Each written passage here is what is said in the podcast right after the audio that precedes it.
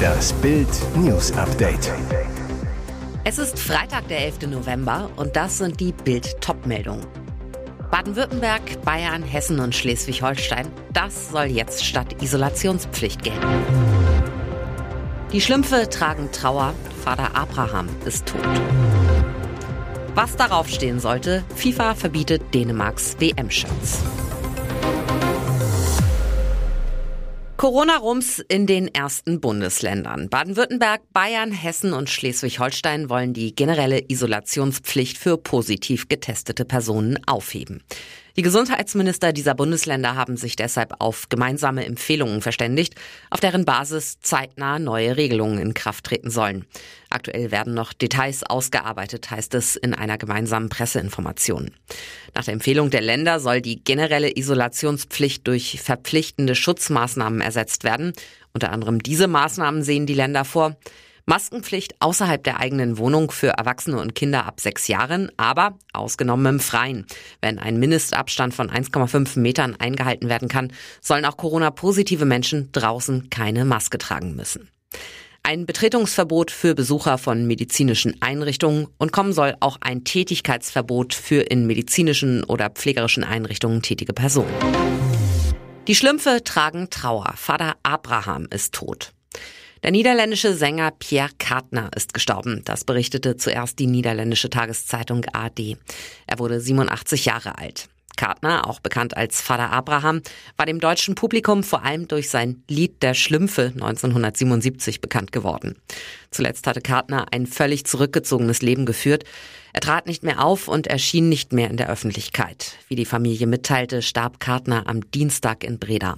Zur Todesursache machten seine Angehörigen keine Angaben.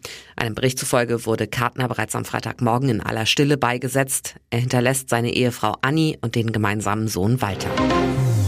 Was darauf stehen sollte, FIFA verbietet Dänemarks WM-Shirts. Die FIFA tut FIFA-Dinge. Der Weltverband versteckt sich erneut hinter seinen Statuten, um WM-Gastgeber Katar nicht zu verärgern. Gut eine Woche vor dem Start des Turniers hat die FIFA den Dänen verboten, sich im umstrittenen Gastgeberland für Menschenrechte auszusprechen. Der dänische Verband hatte bei der FIFA den Wunsch geäußert, auf seinen Trainingsshirts die Botschaft Human Rights for All, zu Deutsch Menschenrechte für alle, zu tragen. Die FIFA verweigerte den Dänen den Wunsch mit der Begründung, das Tragen von politischen Botschaften sei im rechtlichen Handbuch des Weltverbandes untersagt. Bereits im November 2021 hatten die Dänen angekündigt, dass Sponsoren den Platz auf den Trainingstrikots für kritische Botschaften in Katar freimachen wollen. Doch das Vorhaben wurde jetzt vereitelt. Die Bitte nach einer Botschaft pro Menschenrechte scheint der FIFA zu weit zu gehen. Übrigens, der Weltverband hat sich vier Tage nach der Skandalaussage von WM-Botschafter Khaled Salman, Schwulsein sei ein geistiger Schaden, immer noch nicht zu der verbalen Entgleisung geäußert. Detonation in Bank. Polizei schießt auf flüchtende Automatenbomber.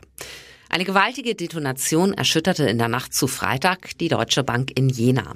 Räuber hatten einen Geldautomaten gesprengt. Die Explosion ereignete sich gegen 2.15 Uhr, teilte die Polizei mit. Zeugen sahen drei Täter weglaufen.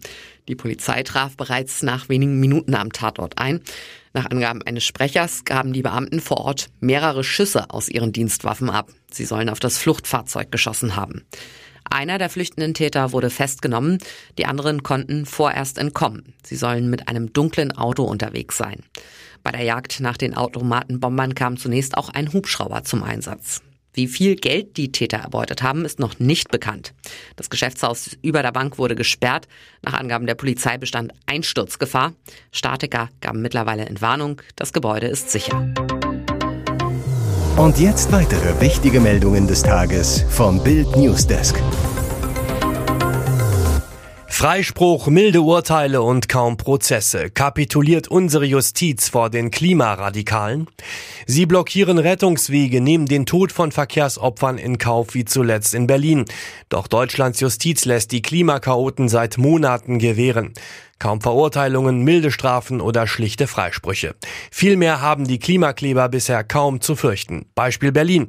Dort arbeitet die Staatsanwaltschaft seit Monaten 729 Ermittlungs- und Strafverfahren gegen Aktivisten der letzten Generation ab. Doch insgesamt kamen dabei nur vier rechtskräftige Urteile zustande.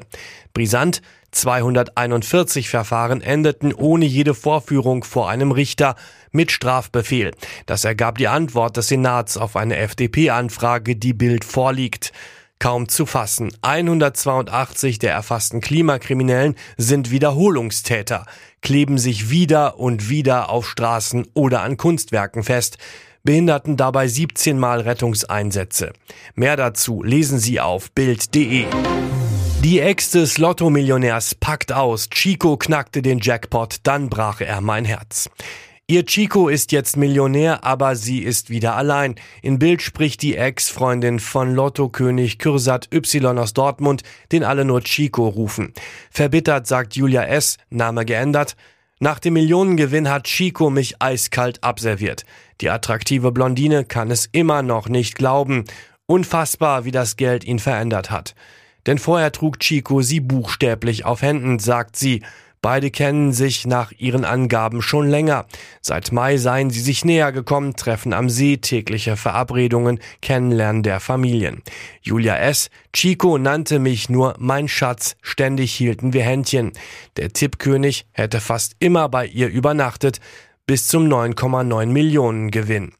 Er rief an, schrie, Schatz, ich bin reich, ich kauf dir alles. Beim nächsten Treffen sagte er kühl, er wolle die Beziehung pausieren lassen, es sei so viel zu tun jetzt. Julia, später sagte er, er habe mich nie geliebt, wolle mir aber Geld zahlen, wenn ich seine Freundin bleibe. Julia ist entsetzt, will ihn nie wiedersehen. Ihr hört das Bild News Update mit weiteren Meldungen des Tages. Bild zeigt brisanten Polizeibericht. Illegale Migration steigt um 63 Prozent. Die Migrationskrise spitzt sich dramatisch zu.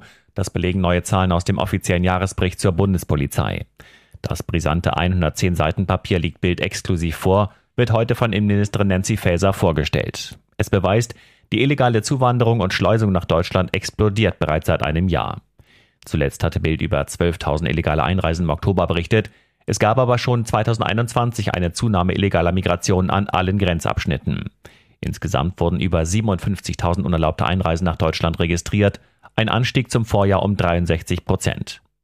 Die Bundespolizei stellte rund 11.500 Personen fest, die als in Griechenland anerkannte Schutzberechtigte nach Deutschland reisten, um bei uns einen erneuten Asylantrag zu stellen, insbesondere Afghanen, Iraker und Syrer. Die Bundespolizei ist auch an Abschiebungen beteiligt. Das Problem, 2021 gelang noch nicht mal jede zweite. Die Betroffenen wurden aus unterschiedlichsten Gründen am Flugtag nicht zur Rückführung übergeben. Tochter Adeline packt aus, wer die Wendler-Hits wirklich schrieb. Diese Aussage war streng geheim.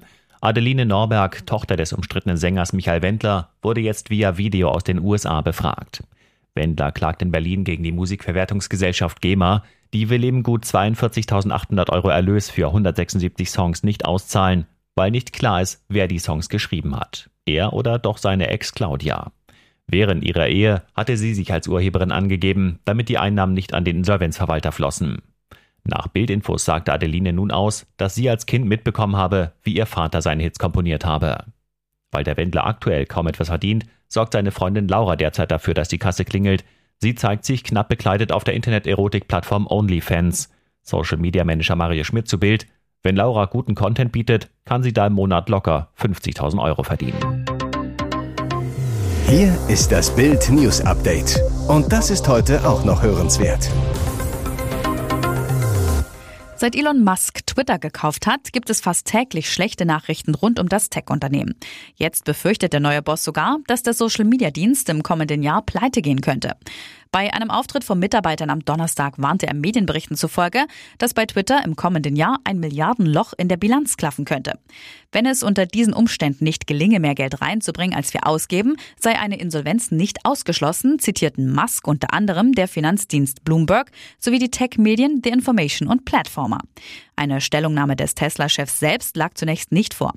Schon vor Musks 44 Milliarden Übernahme schrieb Twitter zuletzt rote Zahlen.